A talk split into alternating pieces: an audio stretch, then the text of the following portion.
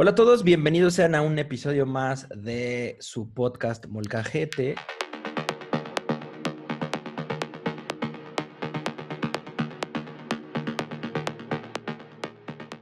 En esta ocasión nos acompaña el señor Osme Jensen, que es su identidad em, secreta, es su identidad dentro del mundo digital, y él nos va a platicar un poquito sobre todo lo que estamos esperando o, las tendencias que se vienen de videojuegos para este 2021.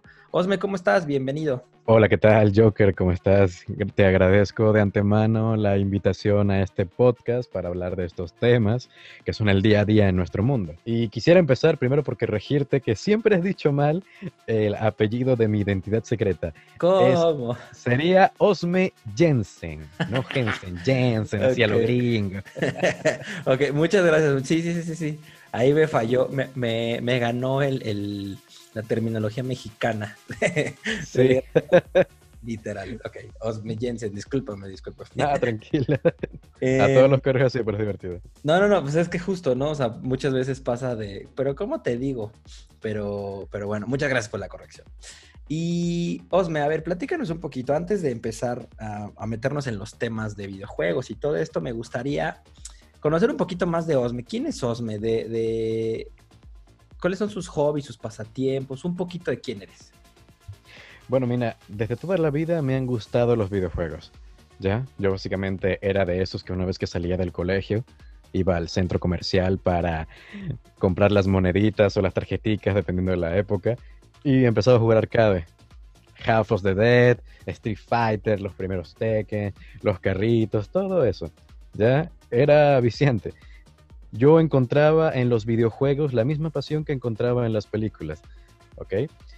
Yo siempre me, me han gustado la fantasía, me ha gustado otro mundo, salirnos de la realidad actual para poder explorar eso que son los videojuegos o lo que son las historias en general. Soy una persona que le encanta el mundo del cine, lo digital, eh, las sagas literarias más que más han dado impacto en el mundo, ¿ya? Entre mis hobbies podría resaltar más que todo el tema que tenga que ver con el diseño y escribir, ¿ya? Yo estudié diseño y me he enfocado en pulirlo de lo mejor posible, como desde pasándonos de diseños web, digital, temas publicitarios y hasta incluso diseños de personajes, diseños de ambientación y sobre todo la ilustración. También en el tema de lo audiovisual. Me, eh, todo, al fin y al cabo, el diseño es como el lo que pilar. Te en todo esto, ¿no? Exacto, es como el pilar que te abre, el, que te permite construir toda una, una variante de capacidades de lo que tú puedes hacer en el mundo laboral y en el hobby. Al fin y al cabo, a nosotros, a mucha gente, soñamos con trabajar con nuestro hobby, que lo que nos encanta, nuestro pasatiempo, sea bien recompensado y podamos vivir de ello. ¿Ya? Entonces, yo siento que lo más que he pulido en mi vida ha sido el tema de las animaciones, el diseño y sobre todo la ilustración. De ahí todo eso. Eres buenísimo, cabe mencionar que en, las ilustraciones, eh, por ahí vamos a dejar también las cuentas del señor Osme, eh, tiene, unos, unos dibujos bastante buenos, son ilustraciones muy, muy buenas, así que, que creo que has aprovechado muy bien ese, ese gusto, talento y digamos que lo que se podría llamar como hobby y pasión por el diseño lo has podido transformar en todos tus, tus ámbitos, ¿no? Tanto laboral como en pasatiempos y por gusto al arte, porque realmente creo que muchas veces, eh, y lo digo yo como, como también metiéndome al tema del diseño, eh, muchas veces lo haces por pasión porque te gusta y te gusta meterte y te gusta investigar, entonces que de eso puedas eh, aprovechar y hacer de trabajar o hacer carrera, creo que como bien dices es un, es un pues como un sueño, ¿no? Que poder hacerlo así. Sí, efectivamente, como tú lo dices, todo, todo nace primero de una idea, de una idea que tú tengas. Y uno dice, ¿cómo plasmo esa idea? La escribo, la ilustro, la anoto. Y yo generalmente primero empiezo por escribirla y luego la voy, la voy recreando. Si tengo una idea, la voy plasmando ahí, abro un documento y empiezo a boceto, ta, ta, ta, ta, ta, y hasta crear un universo, ¿ya? Yo con el pasar del tiempo me encanta crear historias, entonces nace una historia, nace personajes, luego otros personajes y así. Entonces, la ilustración fue por donde yo empecé. Ya yo desde toda la vida me ha encantado dibujar. Después decidí meterme al tema a estudiar diseño gráfico. En lo personal yo quería iniciar primero por estudiar cine porque me encantaban las películas, pero en la humilde ciudad en la que yo vivía no había suficiente eh, una academia exacta o instituciones académicas que se enfocaran en el cine de manera profunda. tendría que haberme mudado a otra capital, la capital de mi ciudad, de mi país, y bueno, eso es pagar arriendo, alquiler y vaina. Entonces, bueno, vamos a, estudiar algo que sea, que en lo que también soy bueno y lo que tengo aquí, aquí mismito y me sale más barato, que era el tema del diseño. Claro. Y como dije, es un pilar por el que puedes empezar a explorar otras cosas. Y como hoy día todos usamos Internet, podemos aprender un montón de cosas por la Internet y nos volvemos nuestros propios maestros con la experiencia.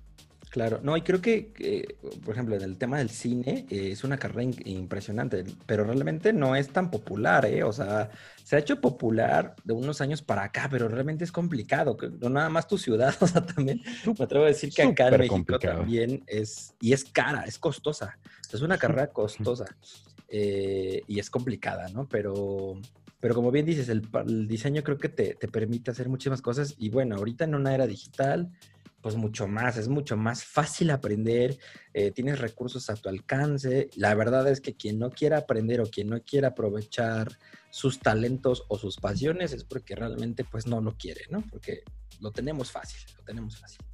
Exacto, tenemos el alcance, tenemos las herramientas a nuestro alcance, solo nos falta la motivación adecuada. Exactamente.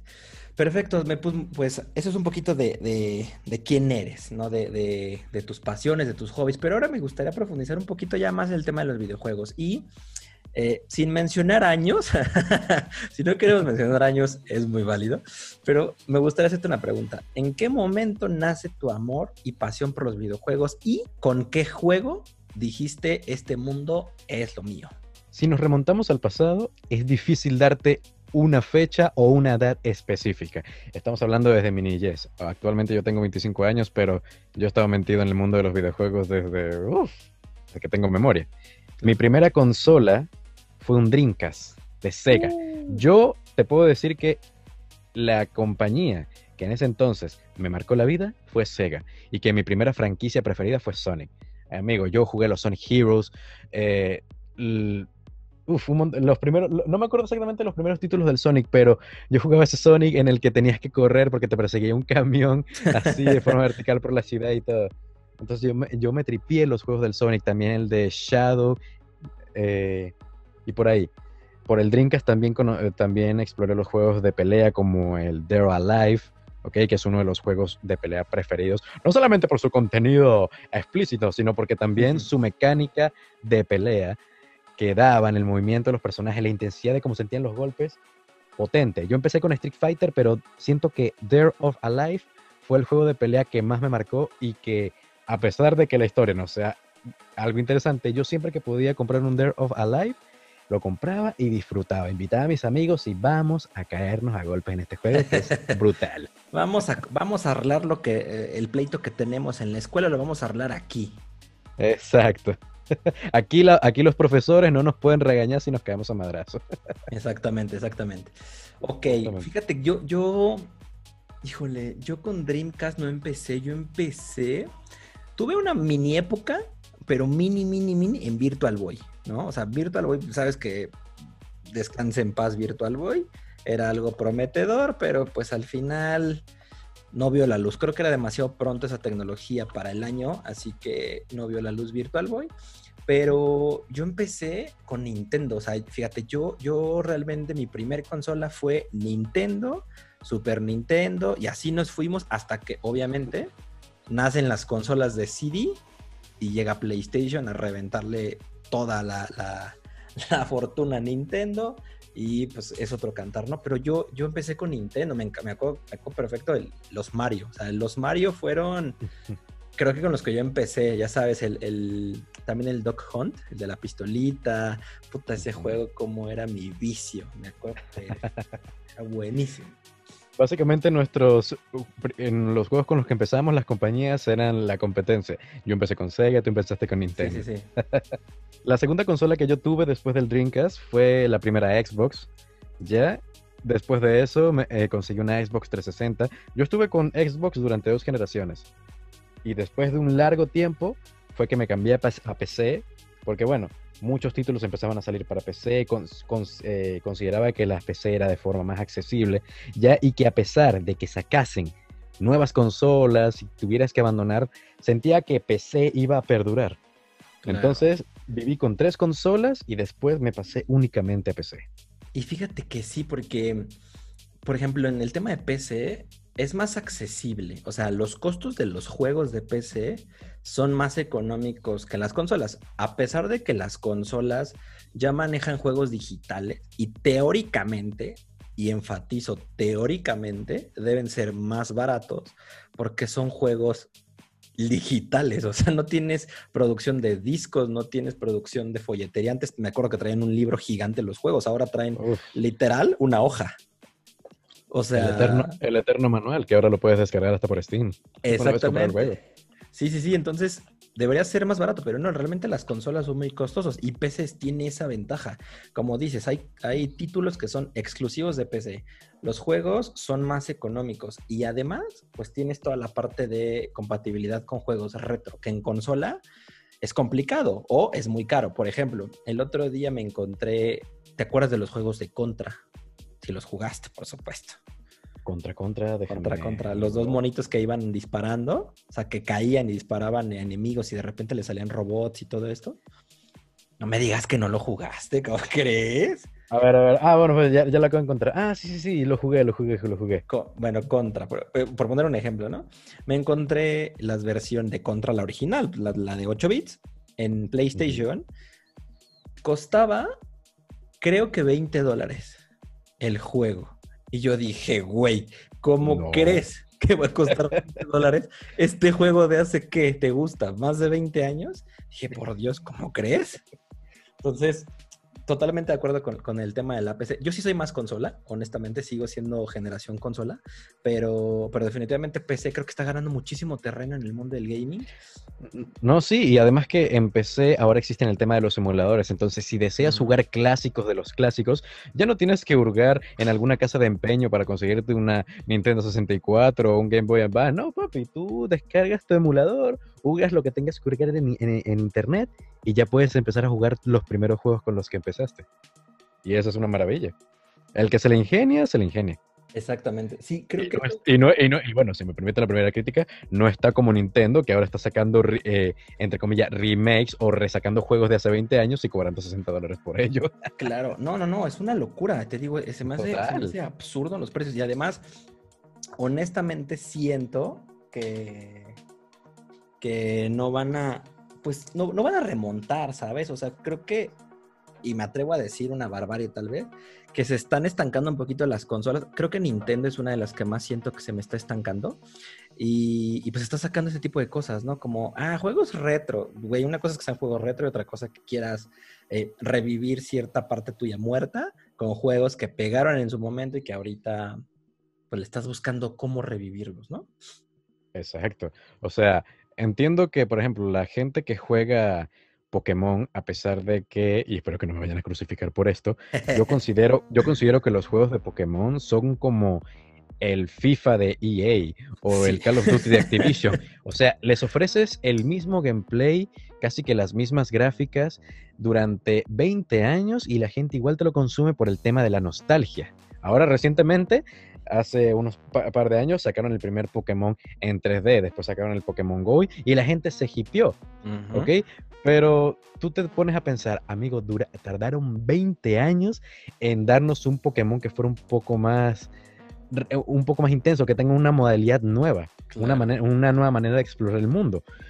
Entonces, bueno, yo, yo considero que Nintendo se aprovecha de eso, de la nostalgia, que tiene un público específico y siguen ofreciendo ese tipo de contenido. Bueno, el público los consume. Al fin y al cabo. lo consuman, pues, en, mi opinión, en mi opinión, mira, con jugar un solo FIFA ya jugué todos los FIFAs.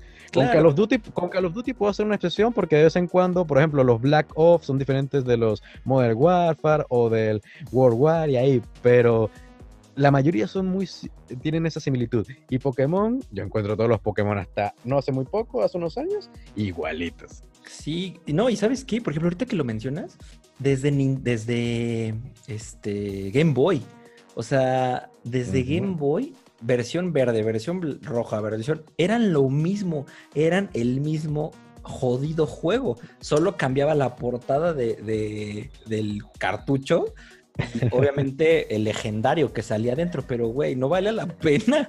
No vale la pena. Comprar el cartucho y aparte no eran baratos, o sea, en su tiempo llegaban a costar hasta 50 dólares un juego de Game Boy.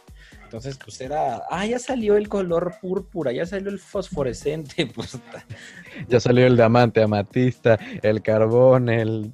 Me perdí, ¿eh? O sea, con, con, Pokémon me, me, perdí, o sea, sí, totalmente me perdí en las versiones porque son tantas Todavía recuerdo cuando solo eran 150. Ahorita no sé ni cuántos van.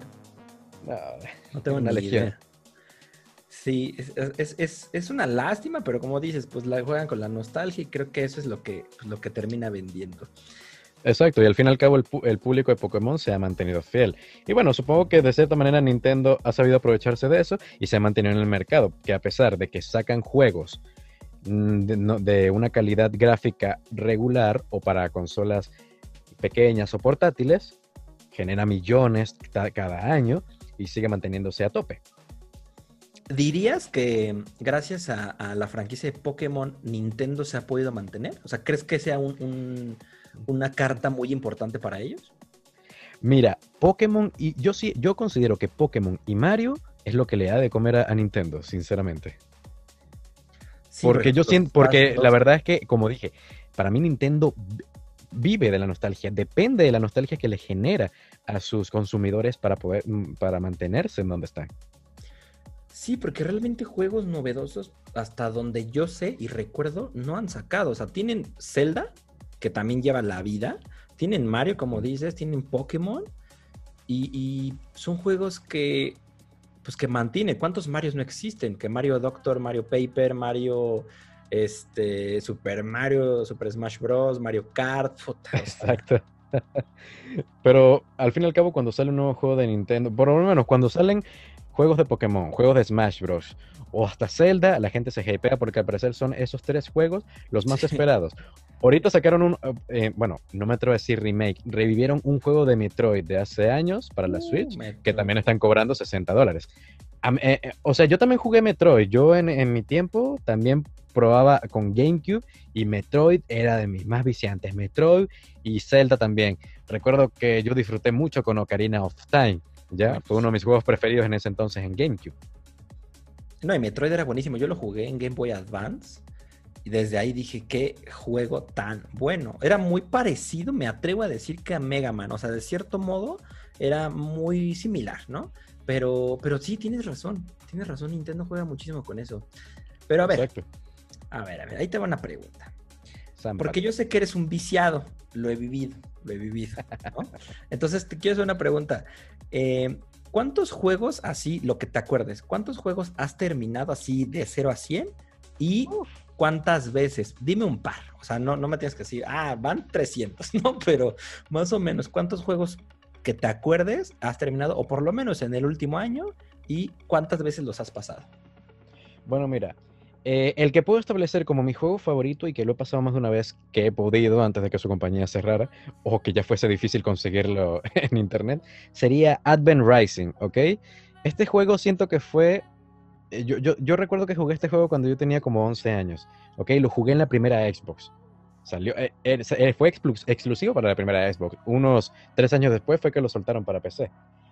Era un juego en el que básicamente tú eras un explorador en el espacio, tenías que hacer em, alianzas con otras especies extraterrestres y tenías que evitar una invasión masiva de una raza alienígena con tus poderes psíquicos y, causa. O sea, fueron creando una saga poco a poco, a pesar de que los gráficos no eran la gran cosa, la jugabilidad, la historia, el, el encariñarte con los personajes, ahí me despertó y dije, wow, esto no es una película, pero la estoy disfrutando como una. Ese juego me lo pasé una y otra y otra vez en la Xbox.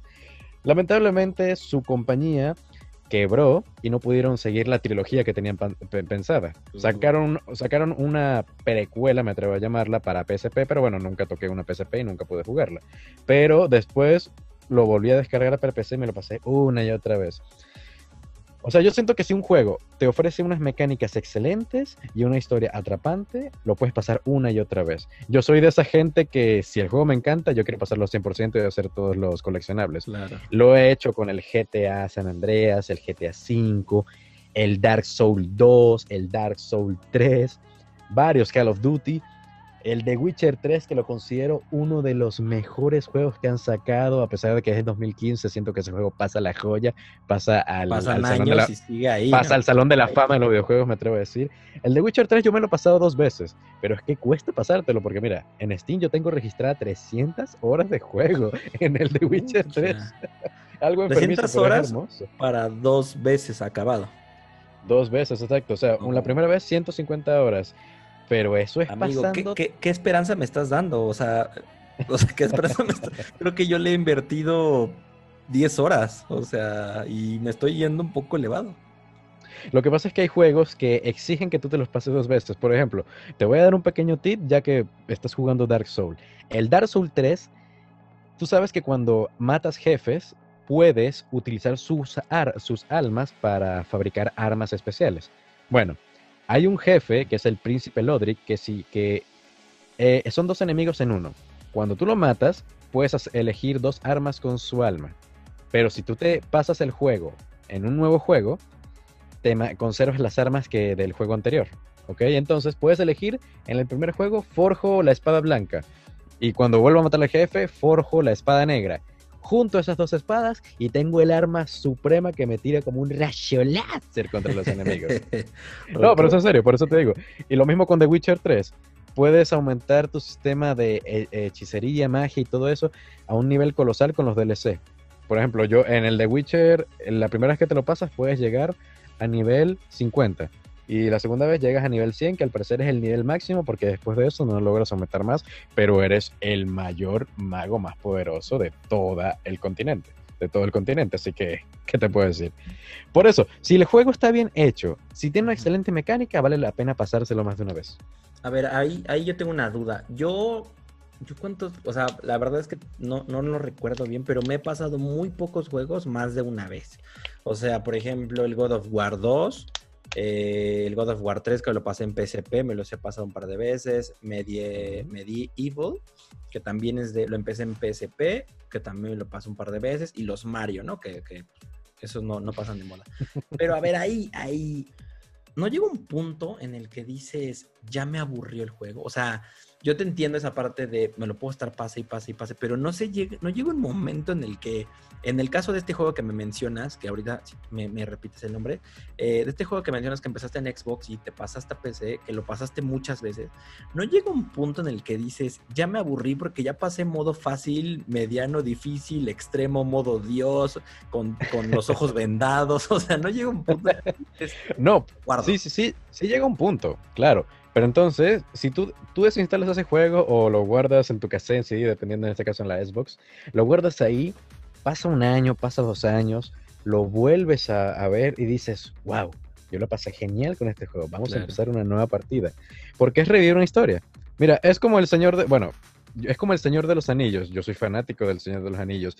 Pueden pasar esa vaina en TNT o en Warner las veces que sea necesaria y yo la voy a seguir disfrutando porque admiro el trabajo que hicieron con esa película, admiro el trabajo que hicieron con ese juego y las, y las horas que pasé. Por supuesto que no se cansa, pero después de unos meses o después de unos años, eh, es como abrir el baúl de los recuerdos y revivir, revivir momentos esenciales de tu infancia, tu adolescencia, dependiendo de la época. Sí, en eso tienes razón. Creo que posiblemente te pasas los juegos, me, lo guardas en el baúlcito y ya después, casualmente a veces te lo puedas encontrar o cuando te llega un momento de ya no sé qué jugar, ya no se me antoja nada porque los juegos nuevos no me atraen, sacas el baúl de los recuerdos y te puedes encontrar esas joyitas que dejaste guardaditas. Exacto. Entonces, ahí también el tema de Nintendo. Nintendo también se aprovecha de eso, porque entonces los juegos que sacan, las sagas, son baúles de recuerdos para personas como nosotras, con pelo en pecho, ya pagando impuestos y todo eso. Y entonces, coño, viene Nintendo, te saca un Pokémon, te saca un Zelda y uno dice, coño, ya me puedo desestresar reviviendo mi infancia con eso. Sí, exacto. O sea, por un lado critico a Nintendo por ciertos temas que hacen, pero por otro lado los admiro porque saben aprovecharse de eso. Sí, claro, no, y lo han hecho muy bien, como bien dices, en vez de que te quedes con tu Zelda Ocarina de tu Nintendo 64, mejor te sacamos una versión remasterizada donde los gráficos ya se pueden ver en tu monitor 4K y te ofrezco un ligero cambio en la historia para que lo compres. Sí, como hicieron con como hicieron con el Resident Evil 2, que en serio lo considero excelente lo que hicieron. La calidad gráfica, cómo alteraron un poco la historia, pero igual sigue siendo disfrutable. El remake, que le hicieron al Resident Evil 2. Eso, los Resident Evil son muy buenos. Yo apenas me bajé el, 1, el remake del 1, y lo voy a empezar, porque he visto muchísimos, hablando de, streams, eh, he visto muchísimos gameplays de los Resident, ¿eh? como que los están sacando, no sé si es por la fiebre del Village, pero he estado viendo que han estado saque y saque mucho, mucho stream. como tú dices, es por la fiebre del Village. Cuando está próximo la salida de un juego, de una franquicia famosa, de una saga bien reconocida, la gente se aprovecha de eso, en este caso para los streams, y empieza a streamear todo eso. ¿Ok? Por ejemplo, cuando em, iba a salir el de Evil Within 2, la gente estaba streamando el de Evil Within 1. Ahorita va a salir Resident Evil 7, la gente está streamando todos los Resident Evil habidos y por haber. Para preparando a la gente el hype de lo que se viene. Exactamente. Sí, como ven, dices, es, creo que una forma, regresamos a lo mismo, de aprovecharse de, cierta melancolía de, los consumidores de, videojuegos o de directos, ¿no? Tú lo has dicho. Ok, excelente. Ahora, ah, ya hablamos un poquito del pasado, del pasado de Osme Jensen y de, de todos sus gustos. Ahora hablemos para adelante. 2021 Año complicado, se pinta igual que el 2020, pero eso no ha impedido que las grandes industrias de videojuegos pues estén a todo vapor, ¿no? Creo que más que nunca pues están, están aprovechando esto para echarle más carboncito a la fábrica. Mi pregunta es, tendencias para el 2021. ¿Qué viene? ¿Qué esperamos? Ya platicamos por ahí un spoiler del Resident Evil, pero tú cuéntame, qué juegos vienen para este año, qué juegos son los más esperados o por lo menos qué juegos tú estás esperando para poderlos jugar porque ya, ya se necesitan tener. Bueno, el 2020 retrasó muchas salidas, canceló muchas E3 y dejó a la gente con las ganas, ¿ok? Así roñéndose los dientes sabiendo que iba a salir. Pero bueno, este este 2021 empezó con algunos títulos bastante interesantes, por ejemplo el Hitman 3, que Hitman, a pesar de que la cosa sea, sea una temática sencilla, de que eres un sicario, vas por ahí matando gente, el cómo el pasar de los años ha hecho que eh, mejoren las temáticas del juego, mejoren los gameplays, las maneras de cómo logras hacer tu objetivo, de diferentes, por diferentes caminos, diferentes maneras de asesinar a tu objetivo. ¿Ya? Siento que es uno de los juegos que más ha sido esperado. Yo lo compré, el Hitman 3, pero todo, lo tengo todavía ahí, pendiente por instalar, porque pesa bastante, pesa 100 GB por lo menos para PC. Uf, pero a su debido tiempo. Veamos, eh, también está esperando mucha gente, al amante de, de los Xbox de Microsoft, el Halo Infinite, ¿ok?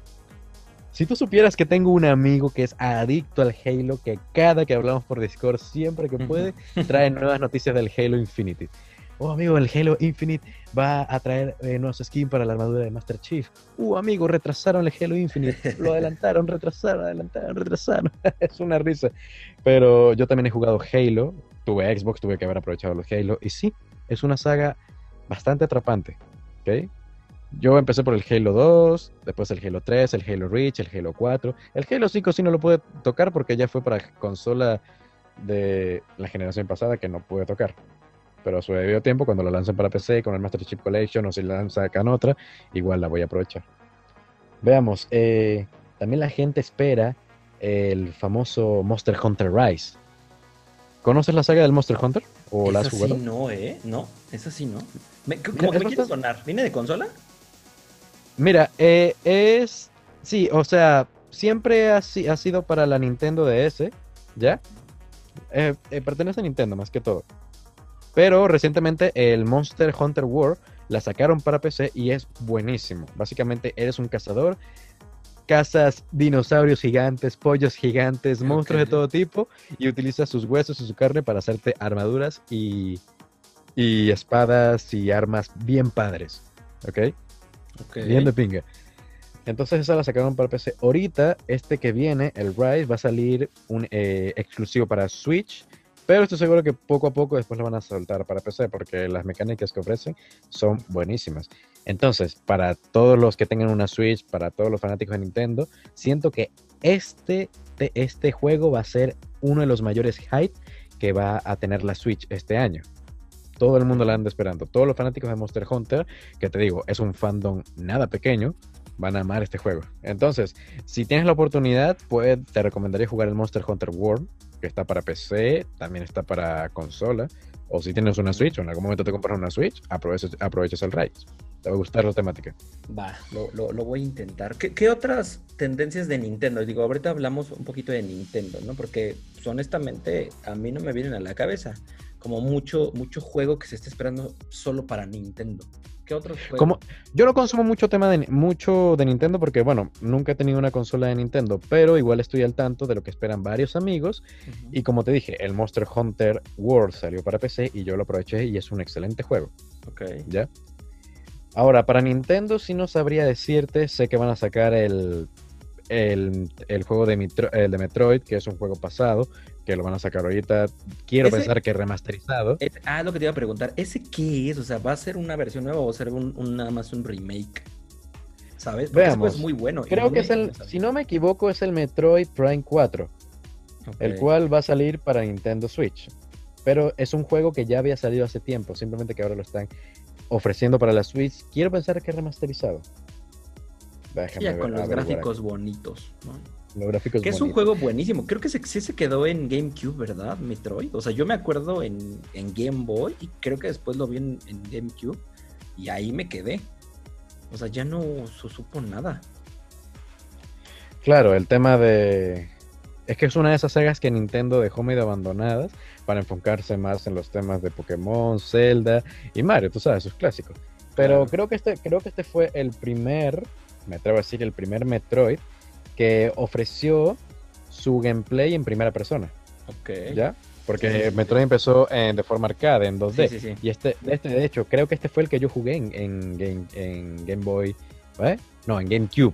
Es muy bueno juego, la verdad. No sé, no sé en qué momento Nintendo dijo, párale de contar. Creo que sí tenían un buen fandom, pero como dices, le ganó el fandom de Pokémon o de, o de Mario y decidieron dejar ese juego. Qué, qué triste, porque honestamente a mí me gusta mucho Nintendo, o por lo menos me gustaba mucho. Me atrevo a decir que antes del GameCube, o sea, a partir del GameCube como que empecé a perder el amor por Nintendo y porque no salía gran cosa, o sea, creo que Luigi's este, Mansion fue mi favorito de GameCube, que me acuerde, porque los demás ya eran muy repetitivos y como que no tienen mucha variedad Nintendo, pero, pero Metroid no, tiene- no tienen mucha variedad. Por eso yo perdí el, el gusto después de los juegos que jugué en la GameCube, como repito, el Zelda y el Metroid.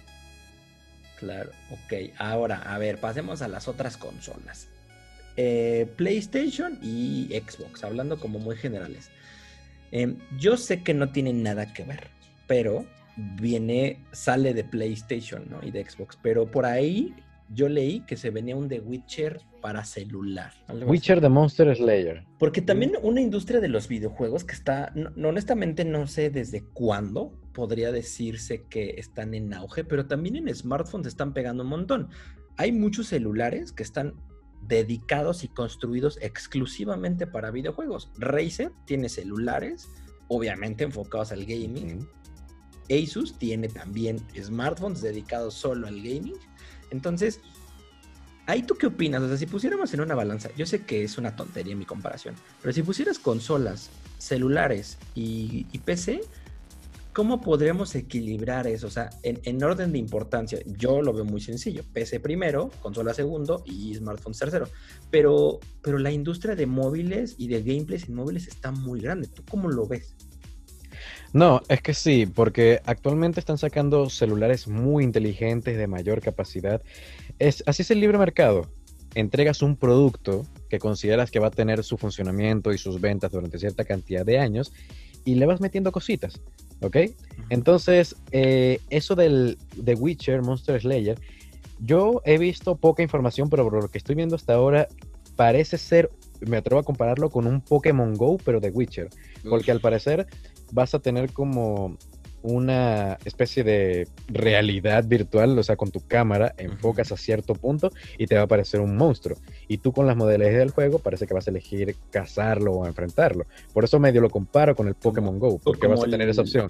El de ves una, Exacto, ves una, un, un personaje ahí modelado en 3D con tu cámara, donde sea que estés apuntando. Okay, okay. Entonces realmente, realmente han salido buenos, uh, son muy pocos los títulos bien reconocidos en celular, pero yo considero que el año pasado un juego que a lo mejor no se llevó un premio en, en lo, por así decirlo, los Oscars de los juegos, que se me olvida cómo se llama, pero fue Genshin Impact. Genshin Impact fue una revelación, ¿verdad? O sea... Totalmente. Salió el juego y reventó, o sea, streams, eh, juegos, notas, gameplays, videos, donde quiera yo veía Genshin y yo y salió podías jugarlo, exacto, y podías jugarlo tanto en PC como en tu propio celular, podías streamear de cualquier manera. Creo que yo lo descargué para celular, yo lo descargué para celular y sinceramente es cómodo, claro, no es tan cómodo como jugar en PC, pero la mecánica, como muestra el personaje, como tú peleas, era todo muy hermoso. Claro, tenías que tener un celular lo suficientemente moderno como para que no se te calentara tanto. No, hay un ventilador atrás, te quiero contar, o sea, el teléfono esos que parece que puedes echar ahí un huevo y hacerte la cena, está cañón. Pero, pero sí tienes razón, Genshin. Creo, creo que esa es una de las gran ventajas que pudo haber tenido ese juego. Porque no nada más salió en el momento para. Salió para PC y para consola. No sé si salió al mismo tiempo para todo. Pero yo lo tengo en el Xbox y lo jugué en PC. La jugabilidad es prácticamente la misma. En celular, honestamente, no lo he probado. Pero, pero si dices que es muy parecida, creo que fue uno de los grandes aciertos que tuvo ese juego. Exacto. O sea, primera vez en la vida que, que me pongo tan, eh, le doy tanta dedicación a un juego en ambas plataformas. Estoy por ahí aburrido, no quiero sentarme en el, PC, pero quiero jugar Genshin. Ya saco el celular y sa. ahí le doy farmeando y de todo. Entonces, considero que Genshin fue una gran revelación y a partir de ahí muchas otras compañías pueden aprovechar y tratar de más o menos eh, copiar o inspirarse en la temática para sacar juegos de calidad para, para celular. Sí, exactamente. Y al fin y al cabo, yo, yo considero que los juegos del celular son para gente que no tiene mucho tiempo de estar sentada en la PC o que no puede invertir mucho en una PC o en una consola tan cara. Ok, hay celulares que también pueden costar hasta más que una consola, vamos a ver, claro. Sí, sí, sí. Pero, tiene funcionalidades adicionales, o sea, por ejemplo, gastas, no sé, 1.500 em, dólares en un celular, ¿no? Que el iPhone, eso cuesta ahorita. Eh, pero, por ejemplo, los de Razer y eso cuestan más o menos por ahí.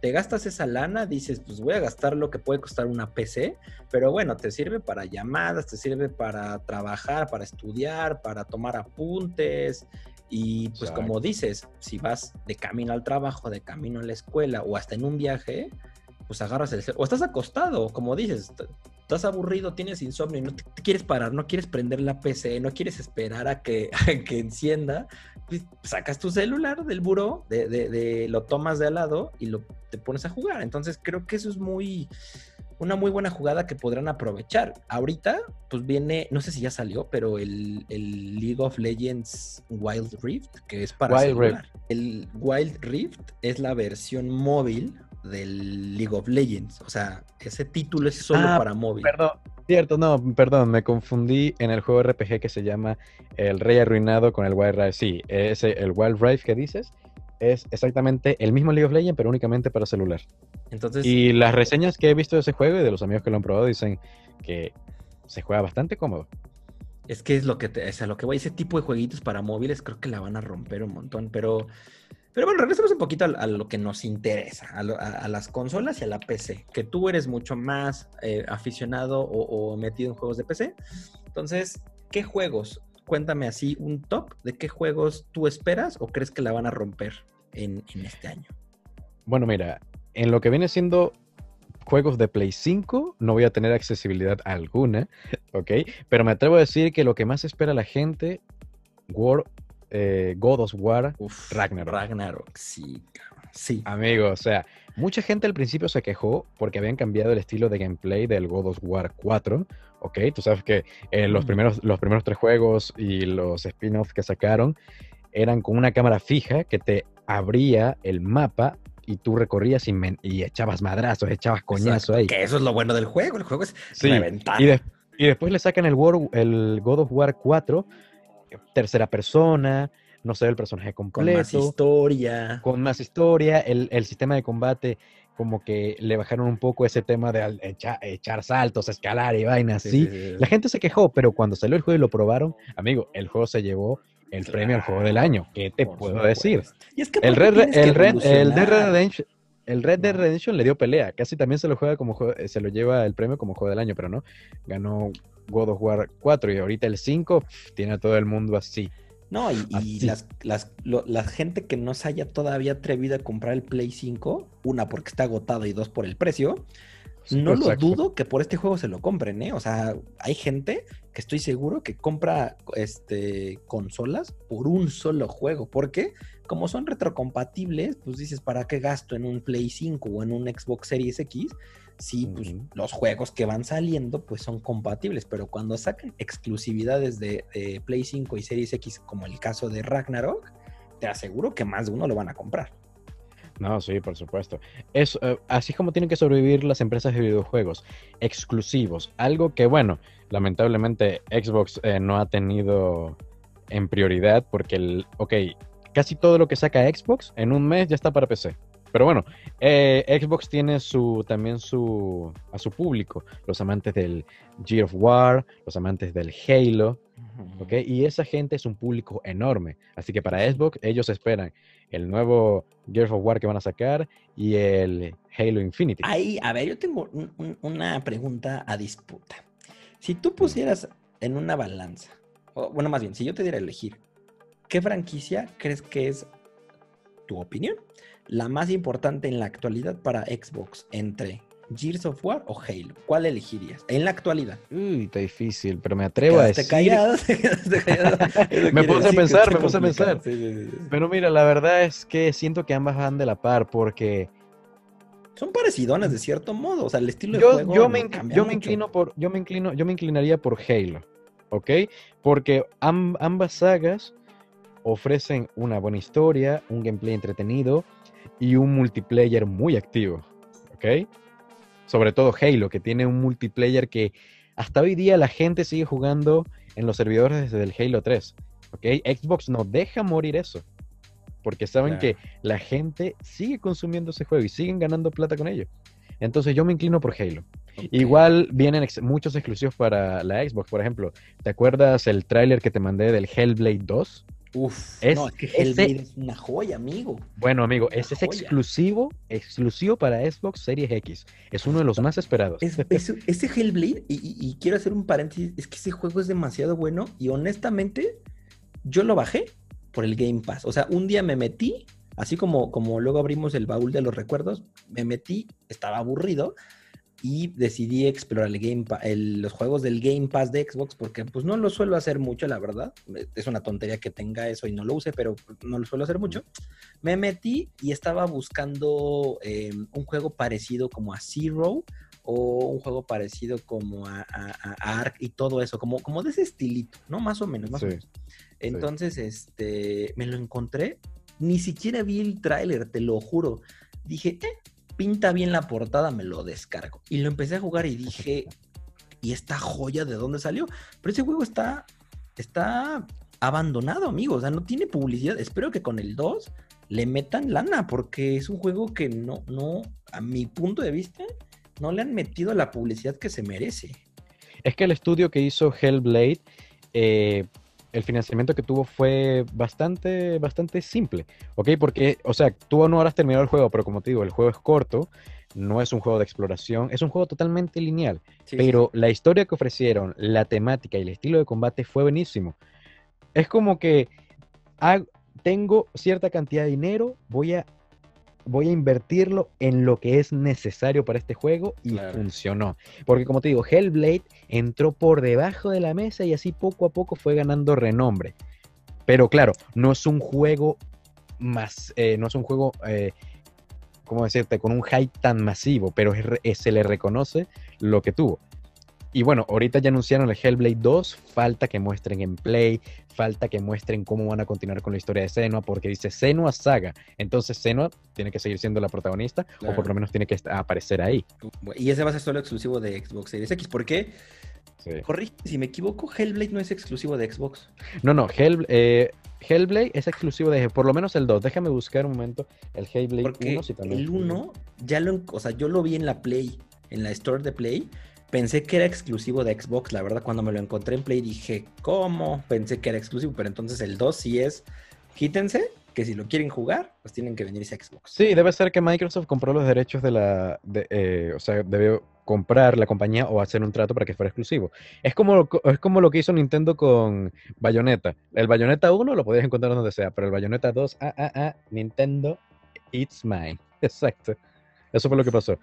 Y bueno, ten en cuenta que ahorita eh, Microsoft compró Bethesda. Y Bethesda, mi pana, es dueño de Skyrim, es dueño de Fallout, es dueño de The Evil Within. O sea, con comprar Bethesda, Microsoft, yo confío en que va a ser exclusivos para Xbox Series X. Porque como dije, algo que ha mantenido a los usuarios de Play en grandes ventas es la exclusividad. O sea, tú le das motivo a la gente para que se compre tu consola. Porque ese fue el problema de Xbox durante muchos años. Todo lo que sacaban para consola, lo sacaban para PC. Entonces, coño, Xbox, no me estás dando motivos para comprarme tu PC, si, eh, tu consola, si ya tengo una PC en lo que puedo jugar lo mismo. Exactamente. Sí, es que creo que ahí va a caer una guerra de exclusivos. Que a mi punto de vista, hasta el momento, quien, quien ha aprovechado mejor la exclusividad ha sido Play. Porque Play te dice, ¿quieres jugar? Pues tienes que venirte para acá. Entonces, si Xbox empieza a, hacer esa misma práctica, va a jalar gente que compre las consolas.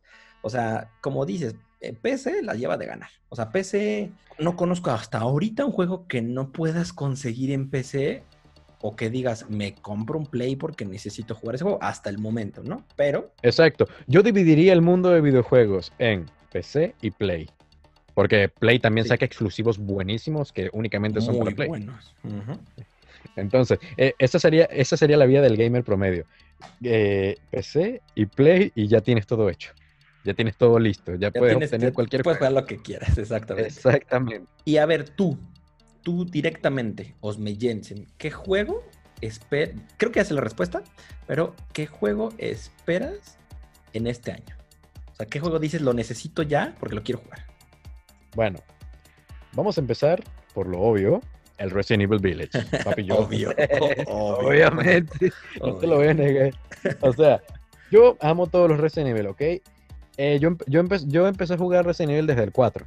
No había jugado los anteriores, pero después eh, jugué el 3, después me leí la historia, toda, toda la historia desde el 1, desde los comienzos, el Code Verónica, el Code Zero, me jugué el Umbrella Chronicles en Wii, ¿ok?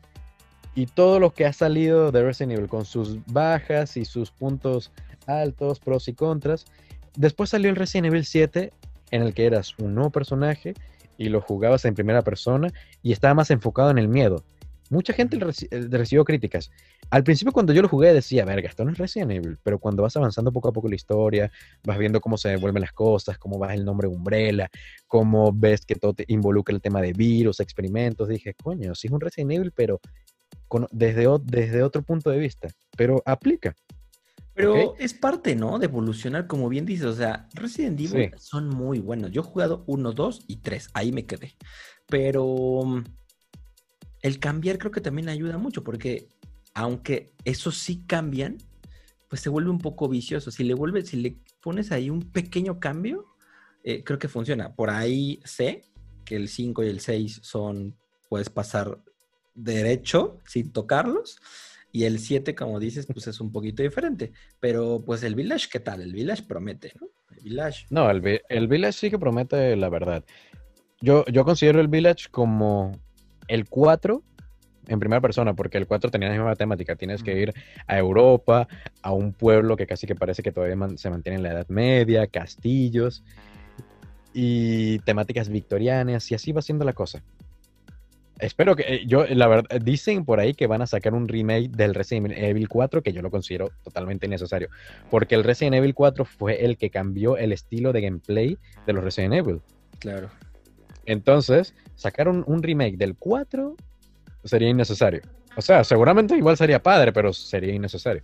Porque el 4 de por sí ya es un excelente juego como está. Y ya lo, le sacaron su versión remasterizada Full HD para generaciones. Es que mira, tú de pana, buscas Resident Evil 4 y lo vas a encontrar en, eh, lo vas a encontrar en Play 2, en Play 3, en Play 4 y posiblemente saquen su versión remasterizada para Play 5, para PC, o sea, siento que Resident Evil 4 es, es, uno de los juegos que tiene mayor retrocompatibilidad en todas las generaciones que, han, que han salido. Celular, este, Game Boy, Tetris. Coño, no me sorprendería que sacaran Resident Evil 4 para celular.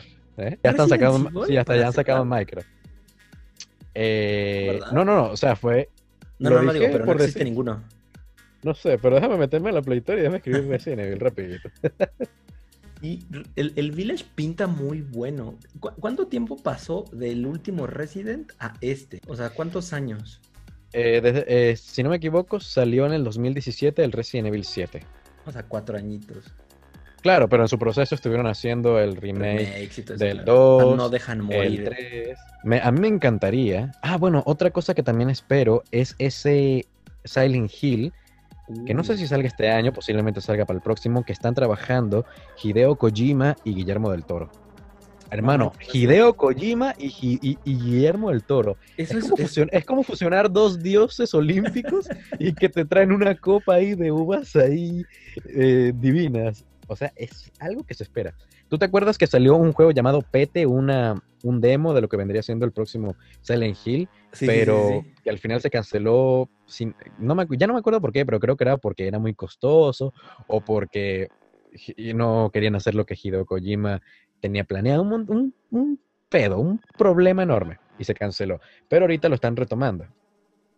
Ojalá salga este año o para el próximo, pero la verdad, a mí también me han encantado los Silent Hill que se podría considerar que es el... Muy el buenos, muy Silent, Exacto, que el Silent Hill es como el, el Nemesis, la contraparte del Resident Evil, ¿sí?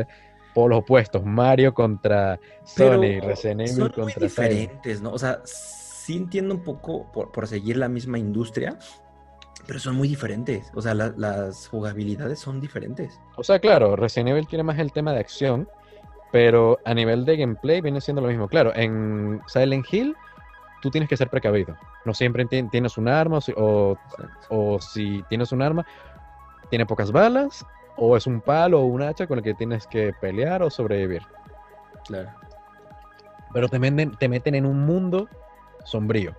Uno donde le echan la culpa a un virus mutante, un virus zombie, y en otro en el que te la echan la culpa o a un culto o a otra dimensión y así. Pero son contrapartes, pues, básicamente en, la, en, el, en el mundo de los videojuegos, en el mercado. A lo mejor me vas a odiar, pero si me dieras a elegir, creo que yo me quedaría con, con Silent Hill. ¿Por qué? Porque a mi punto de ver, logran el acometido, o sea, logran el meterte en ese mundo de tenerte tenso. O sea, es un poquito como Outlast. O sea, son juegos que, que, que, si, que si realmente te metes, o sea, te metes a, a tus buenos audífonos, tus buenos cascos, sonidito bien altito y concentrado del juego, si te metes en la historia, te atrapa y cuando te sacan un susto, te das hasta un infarto, hermano, porque... Exacto. Porque, por ejemplo, Resident Evil, a pesar de que es considerado terror, ¿no? O sea, es, industria terror.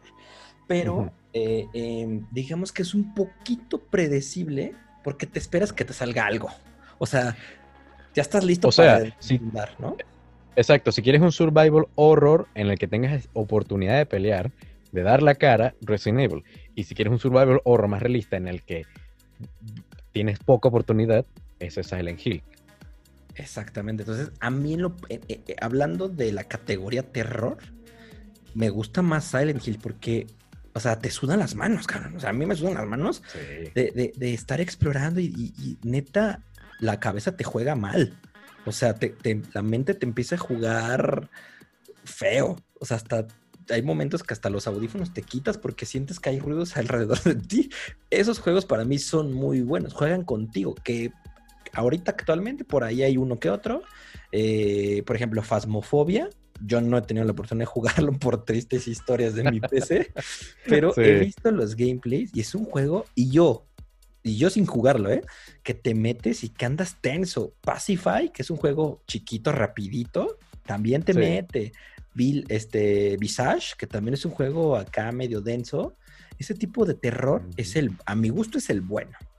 no, sí, es el bueno. Es un poquito No se, trata, no se trata solo de Screamer, también se trata de la tensión, que tú estás avanzando, la música que te ponen y no sabes qué va a pasar en el momento en el que voltees.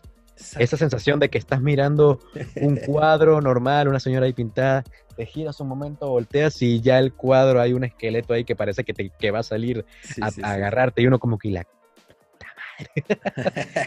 como me pasó en, mis últimos gameplays, que antes de jugar o al de Evil Waiting o al Metro, jugaba puros juegos así. En el primera persona, desentrañas la historia y estás dentro de una mansión o explorando un lugar en el que no sabes qué va a pasar, donde todo te puede matar.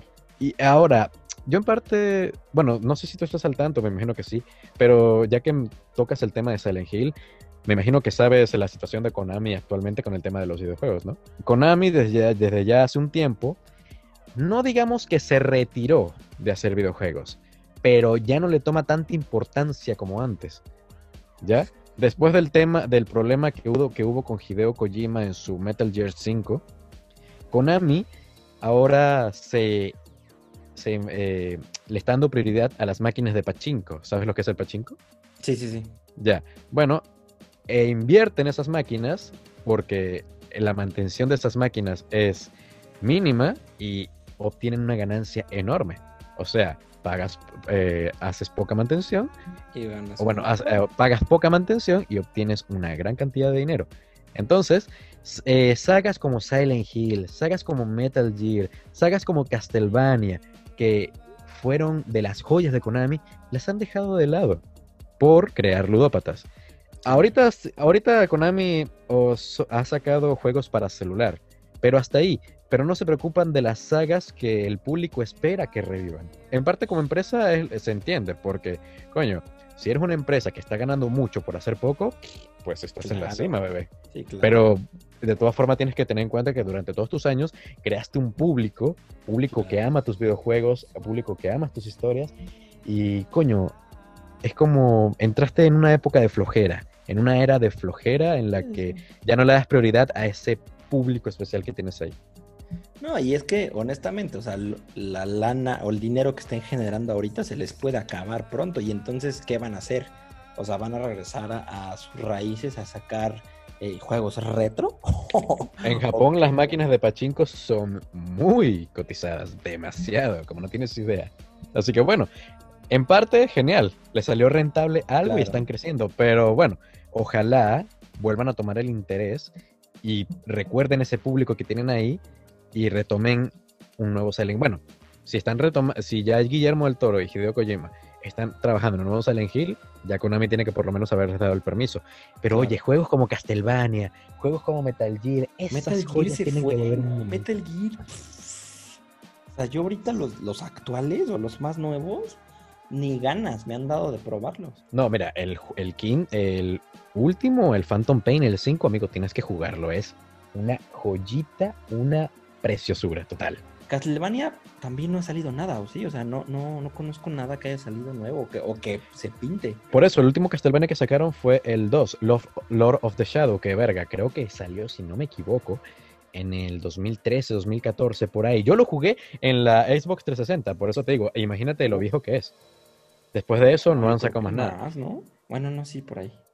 O sea, por eso digo, Phantom Pain de Metal Gear siento que fue el último gran juego de Konami, la última gran joya, antes de que poco a poco se metieran en el tema de los pachincos y entraran en su época de flojera en el tema de videojuegos.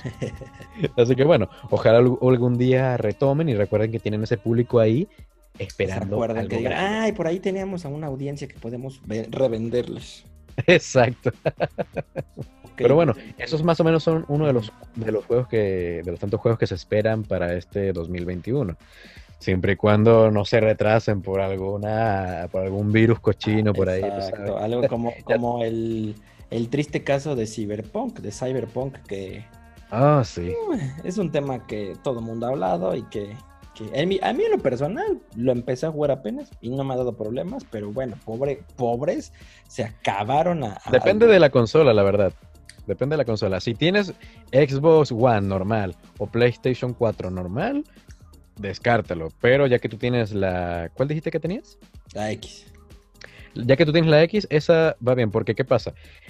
Cuando presentaron el Cyberpunk y sus gameplays, los gameplays lo hicieron desde una Play 5, desde una Play 4 Pro y una Xbox One X, o sea, las más potentes. Y ahí sí salió bien. En parte me entristece de que la empresa que hizo The Witcher 3 esté atravesando por estos temas, porque hasta los quieren demandar, es un tema legal enorme. Pero bueno, las críticas que he visto del Cyberpunk, la verdad es que son positivas. O sea, presentan excelente historia, una temática no muy novedosa, pero sí atrayente.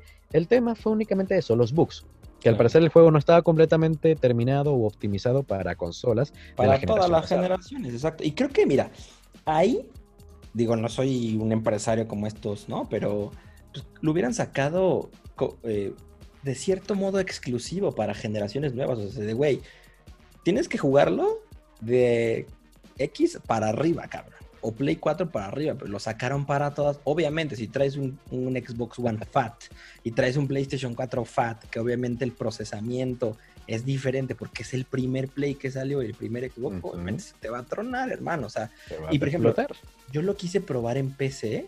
Mi primer intento fue en PC. Obviamente, o sea, en la vida me lo corrió, o sea, en la ni siquiera abría, ¿no? Abría la pantalla de carga y se crashaba. Y, pues la neta es que las gráficas se aprecian mucho mejor en, un, en una PC. Pero, pero pues también a la PC le costaba. Vi por ahí un par de gameplays y, veía que los streams de los, de los streamers estaban ahí como, como carrito fallándole la transmisión. O sea, como que le costaba a la PC arrancar el juego. Es un juego que demanda demasiados recursos. Es muy bueno, pero necesitas tener un avión para correrlo como, como Dios quiere, ¿sabes? Igual Cyberpunk fue anunciado en el 2012, pero déjate, huevona, ellos empezaron a trabajar en ese juego después de que terminaron todos los parches y los DLC de Witcher 3, de, Witcher 3 que estamos hablando del 2015 para adelante. Entonces, obviamente lo estaban prometiendo para las consolas de en ese entonces, esa generación. Pero bueno, hay que tener en cuenta una cosa, eh, CD Projekt, a pesar de que es, un estudio prometedor, es un estudio pequeño. Te, voy a contar un pequeño tic algo parecido ocurría con el Red Redemption, ¿ya?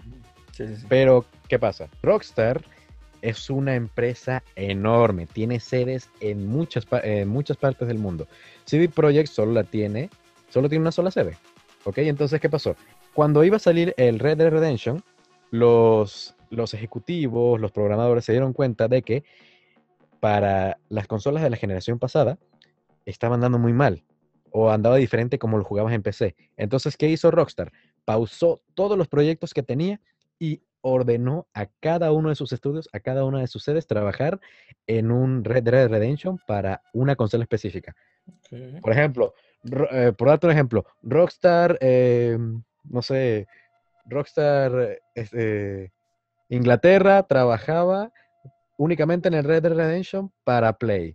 Y Rockstar Chicago trabajaba únicamente para el Red Dead Redemption de Xbox y así. Cada estudio trabajó su juego para una eh, consola específica. CD Projekt no. CD Projekt tuvo que agarrar ese juego y hacer todo lo posible para que cada código pudiera leer cada, cada consola en el poco tiempo que tenían, porque ese juego se retrasó como tres o cuatro veces. Y tú sabes cómo son los inversionistas. Eso es un negocio, ¿ok?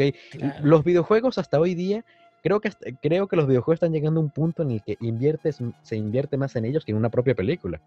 El modelaje, el diseño, las ilustraciones, los actores de voz, toda esa madre.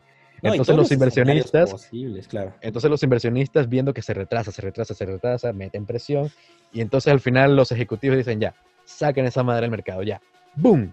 Y eso Pero- fue lo que pasó con Pero, por ejemplo, ahí, eh, digo, como comentario del caso, pues es que también tienes que entrar un poco en tu juicio. Dices, güey, a ver, o sacamos algo que está al 75% bien o terminado para, por la presión, pero te sale más caro las evoluciones, o sea, de la, de la, creo que fue de la Store de Play, la bajaron, o sea, literal, lo bajaron. bajaron. por las, de, o sea, las denuncias y regresaron todo el dinero. Xbox lo dejó, pero cuando entras a Xbox te dice, este juego puede causar ciertas, voy a manejar anomalías, porque tiene, literal tiene una leyenda que dice, Xbox, este juego puede causar, este, no me acuerdo qué dice la palabra, pero como ciertas anomalías en generaciones pasadas. Ahí sí lo dice, pero hasta ahorita. O sea, hasta que el O sea, juego tronó. Que pongas eso en una descripción de juego que estás a punto de, co- de co- de comprar, No lo nada llamativo. Por Te supuesto. quita las ganas. Exacto, exacto, pero es que Xbox dijo, Microsoft dijo, güey, yo no lo voy a sacar.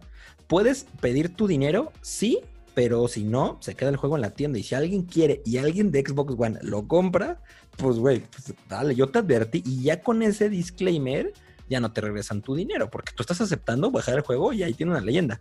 Entonces, cada, cada empresa, pues, lo hizo diferente, ¿no? Pero creo que les costó Exacto. mucho más caro hacer eso que aguantarse un poquito más en sacarlo. Pero bueno, como dices, a lo mejor entre los inversionistas, la presión de los años, la presión de la, de, del fandom y todo, no lo quisieron eh, retrasar más. Yo espero que con los parches que se prometen, que, ¿qué dijeron? En marzo, ¿no? ¿Empezaban? Eh, o no me acuerdo qué mes iban a empezar esos parches de, de solución a esos bugs, que ya quede el juego al 100% y que la gente que lo compró lo aproveche al 100 y la que no lo ha comprado lo compre y pues lo disfrute, ¿no?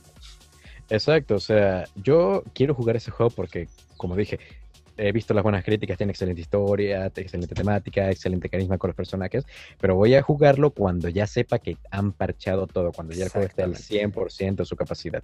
Me lo compro y lo voy a disfrutar. Sí, disfrutar. La verdad es que yo lo poco que he jugado, eh, te digo, a mí no me ha traído ningún bug, no llevo mucho, pero en cuestiones visuales es buenísimo y la música está, o sea, puf, es muy, Uf. de momento es muy bueno el juego. muy A veces cuando juego Valorant coloco la música del Cyberpunk para inspirarme. Es que es muy buena, amigo, muy buena, muy buena. buenísimo. Pero bueno, esperemos que, que lo, que lo resuelvan.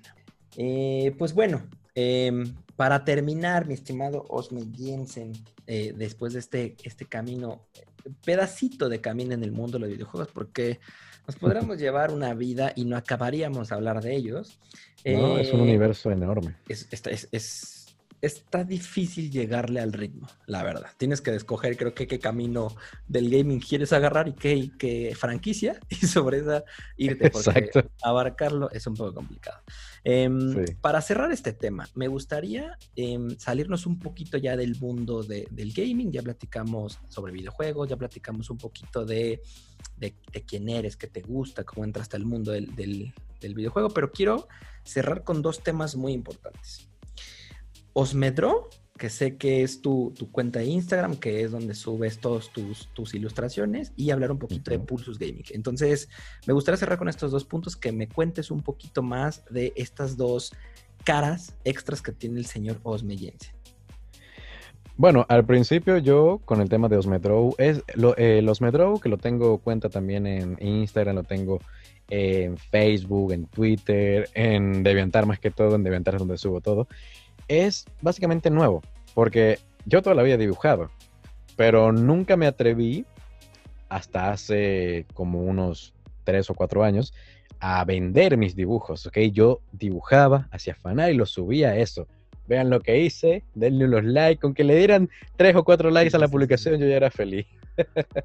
Pero bueno, poco a poco fui perfeccionando, fui viendo, fui viendo nuevos estilos, estilos de coloreado y veo que la gente ofrece comisiones, vende sus dibujos, vende su trabajo así, porque yo era eso, al principio yo era de esos tontos que decía que un arte que se vende es esos que llegan al museo o Claro. esos que ves en los grandes murales y así.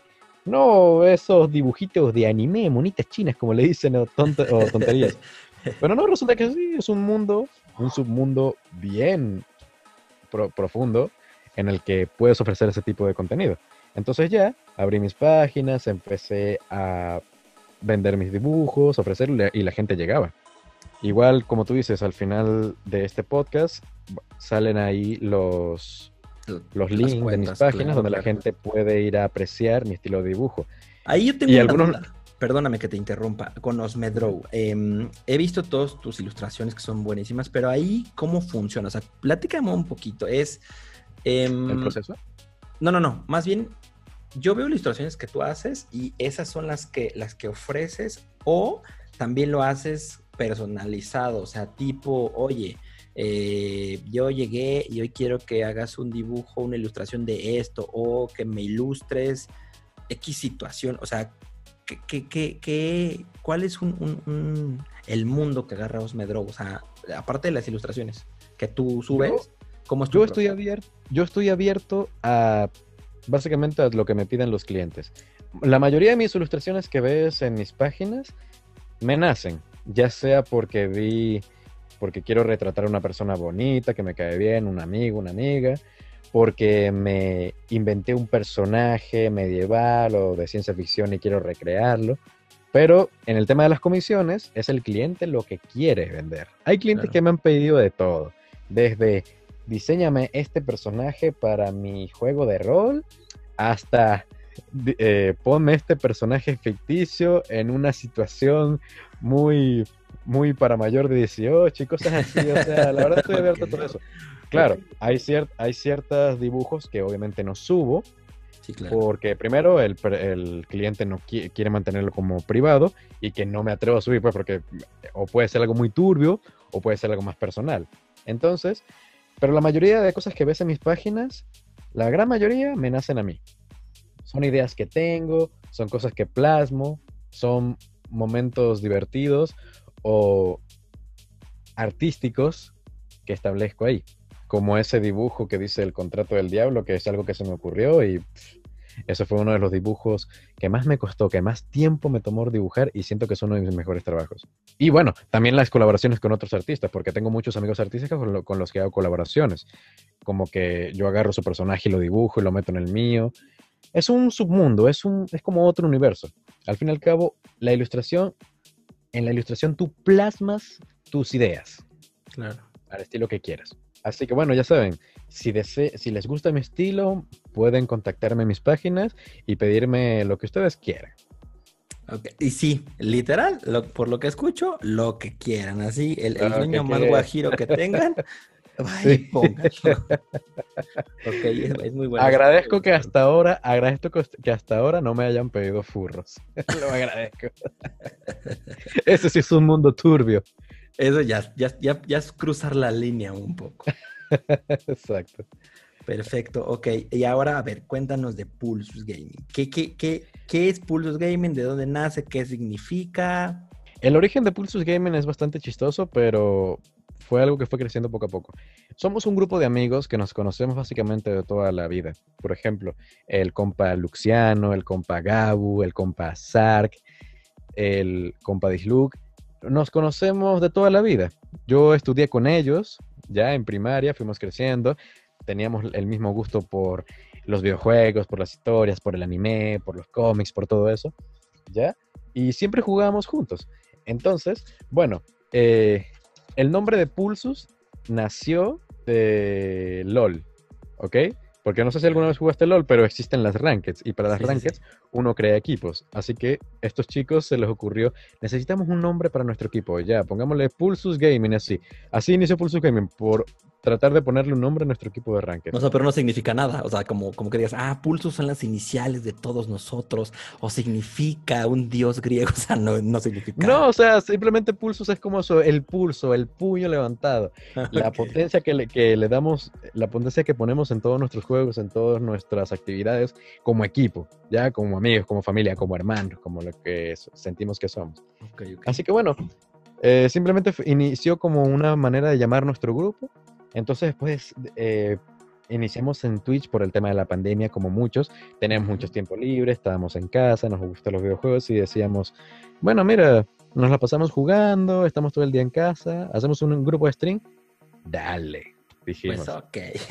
Pues, ok, no tengo mucho que hacer, me la paso jugando jueguitos, vamos a jugar jueguitos, pero haciendo reír al público. exactamente, exactamente. Entonces, bueno, eh, iniciamos en Pulsus como que con nueve miembros. Algunos se tomaron vacaciones, otros se retiraron y otros dan apoyo ahí de manera técnica o creativa, pero en total, en total podríamos decir que en Pulsus somos ocho. Y siempre que se nos cu- ocurre una idea o sale un juego masivo o queremos hacer algo juntos, pues planeamos cómo streamearlo. Claro. Yo me enfoqué en los temas de juegos de terror porque me encantan. El compa Lux, le encantan los, eh, le gustan los juegos retros, le gusta el LOL, le gusta el Genshin. El compa Gabo, bueno, he visto que ahorita está enfiebrado con el Assassin's Creed y todo. Y el compa Disluk y Conejo, les encantan los juegos online. Son, considera que son los que más juegan juegos online. El Rocket League, el League of Legends, también juegan al Valheim. De hecho, tú jugaste Rocket League la otra vez con ellos. Sí, sí, sí, sí. Los, mu- los muy abusadores que te... Nos, nos arrastraron. Sí, exacto. Pero siempre está ese espíritu competitivo. Así que bueno, eso somos nosotros Pulso. Somos un grupo de amigos que nos encantan los videojuegos y que vinimos a Twitch para alegrar al público con nuestras estupideces. Porque bueno, el humor venezolano es bastante pegajoso. La, sí, mayoría somos la mayoría somos venezolanos. El compa Conejo es de Colombia. También tenemos un amigo llamado Matos, que es del Perú, pero que también lo hemos, por así decirlo, venezolanizado en su manera de hablar y comportarse y todo eso. También tenemos un amigo argentino. En fin, somos una familia, un grupo de amigos grandes, y apasionados por las mismas cosas. Oye, pues buenísimo. Igual le vamos a dejar aquí las cuentas de Pulsus. Está, están en eh, están en Facebook, están en Instagram, Twitter y Twitch, ¿cierto? Ok. Sí, exacto. Son eh, el Instagram, en Twitter, en Facebook y en Twitch. Ahí estarían todas nuestras páginas. Ok. Y todas son Pulsos G. Pulsus G. Excepto en Twitter que vendrían siendo Gaming Pulsus, porque Pulsus G parece que ya está ocupado. Uf. ok, ok. Va, Gaming perfecto. Pulsus. Excelente. Pues igual vamos a dejar aquí las cuentas de Osmedrow y vamos a dejar las cuentas de Pulsus Gaming para que le echen una, una revisadita a los dibujos, a las ilustraciones que hace el señor, que son muy buenas. Si lo quieren contactar, ahí podrán hacerlo. Si quieren contactar a Pulsus Gaming y, saber de videojuegos o querer ver sus gameplays, también ahí les vamos a dejar las cuentas. Y pues a mí no me queda más que agradecerte, Osme, el tomarte el tiempo de estar por acá y por todos los tips que nos diste, por todas las pláticas buenas sobre videojuegos y pues un poquito de lo que hay atrás del señor Osme Jensen. Yo me despido, te dejo la palabra a ti para que te despidas y muchísimas gracias por estar acá. Bueno, compadre, igualmente yo te agradezco por la oportunidad de venir aquí, tomarnos en cuenta, tomarme en cuenta para poder compartir un poco de quién soy, quiénes son mis amigos, qué hacemos en Pulsus. Ya llevamos poco tiempo en Twitch, pero hemos conocido personitas muy agradables, haciendo excelentes amistades y preparando proyectos futuros. Igual te agradezco mucho a ti, eres una excelente persona, eres un buen compadre y tienes un, un sentido del humor bastante agradable. Por eso me encanta ver tus streams porque siempre ocurren cosas graciosas ahí, entre problemas técnicos hasta chismes. Ya sé, ya sé. Eso es lo importante, ¿no? Creo que el tema de, de, de hacer streams o hacer directos o hacer contenido es eso. Es primeramente tú pasártela bien, ¿no? Porque hay otras personas que Exacto. se lo toman tan serio que pierden lo divertido, que, que ese es el objetivo principal. Exacto. Yo veo Twitch como otra red social. Claro. Poca, poco le- poca atención le pongo yo a lo que está jugando el amigo. Más me interesa conversar con esa persona. claro. Así veo yo más o menos el Twitch. No, y si, o sea, eh, yo hago lo mismo, o sea, si vas a entrar a ver un, un gameplay es porque es, es pro player, o sea, porque es un, un gamer que de verdad dices, güey, este brother me hipnotiza el de lo bien que juega. Si no, entras a platicar, a divertirte y a pasarla bien. Sin más que decir, una vez más te agradezco. Y todas las personas que vayan a escuchar este post, bueno, ya, con- ya, nos, ya nos conocen y vamos a seguir trayéndoles mayor contenido. Y bueno, en el tema del arte y dibujo, no tengan miedo de preguntar. Así que está curado de espantos, como diríamos acá en México, el señor Osme Jensen. Y sí, esperemos que, tengamos mayor contenido del, equipo de Pulsos, muy variado. Creo que eso también le da un toque bastante bueno al canal, que vemos juegos diferentes, no vemos el mismo juego viciado todos los días, como muchas personas lo hacen. Entonces vemos esa variedad y eso lo hace muy interesante. Aún sigo triste porque no me gané ese sorteo del, del Resident Evil, pero bueno, espero pronto superarlo. más sorteos vendrán, más eh, quizás torneos, más cosas buenísimas vamos a traerles, es una promesa. Exactamente. Pues muchísimas gracias, Osme. Muchísimas gracias al equipo de Pulsus también, que siempre ahí andan eh, apoyando en muchas cosas a, pues a los que estamos ahí intentando hacerle el tema del streaming. Y pues otra vez, muchas gracias a Osme. Nos vemos en la próxima y hasta luego. Hasta luego, compadre.